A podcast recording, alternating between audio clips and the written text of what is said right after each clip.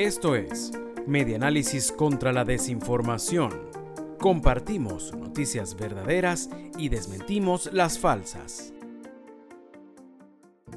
Más de 4.000 trabajadores exigen respuestas sobre contrato colectivo de la Municipalidad de Maturín.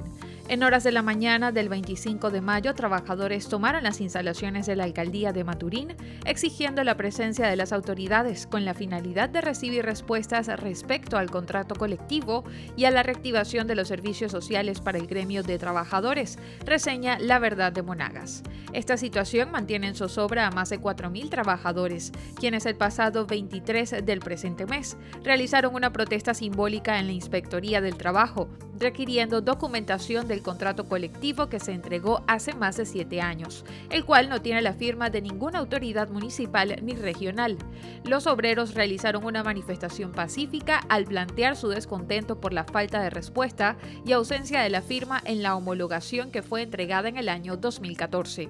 Los trabajadores afirmaron que llegarán hasta las últimas instancias para lograr el contrato colectivo, el cual garantiza la reivindicación del obrero, donde se prevén cambios en las cláusulas que los benefician. Esto fue Medianálisis contra la Desinformación.